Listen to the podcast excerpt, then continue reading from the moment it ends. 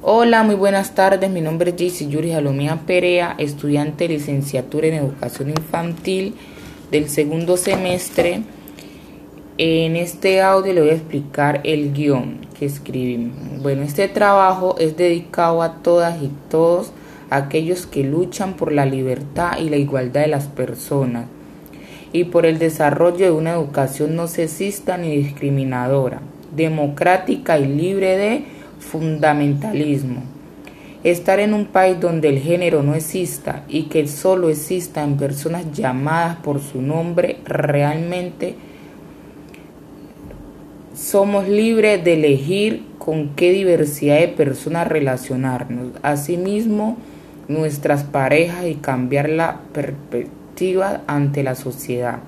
El desarrollo de políticas en educación y sexual, educación y salud sexual y reproductiva en Colombia se basa en los compromisos adquiridos por el país en el marco de las conferencias internacionales al respeto y en las leyes nacionales vigentes.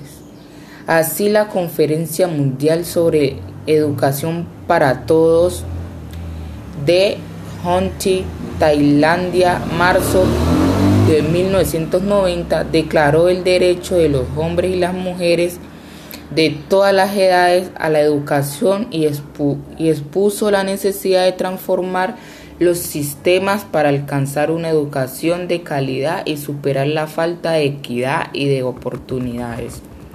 El programa busca que las instituciones educativas desarrollen proyectos pedagógicos de educación para la sexualidad que propendan al desarrollo de competencias básicas para la toma de decisiones responsables, informadas y autónomas sobre el propio cuerpo, basadas en el respeto a la dignidad de todo ser humano, de manera que se valore la pluralidad de identidades y forma de vida y se promueve la vivencia y la construcción de relaciones de pareja, familiares y sociales pacíficas, equitativas y democráticas.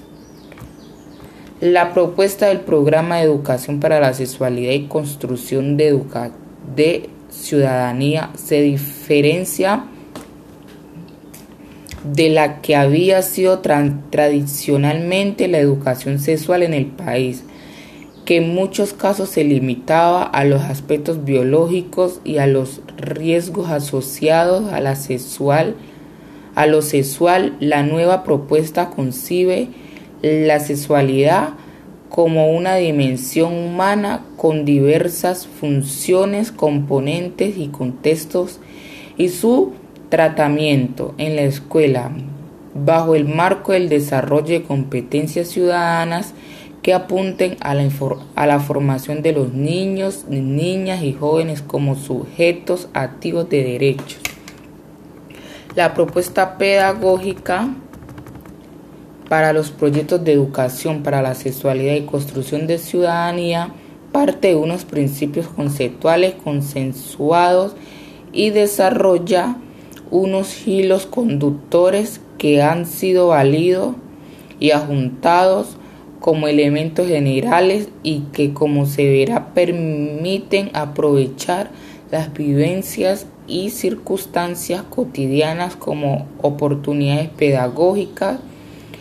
Todos los seres humanos nacen libres e iguales en dignidad y derechos y dotados como, como están de razón y de conciencia. Deben comportarse fraternalmente los unos con los otros.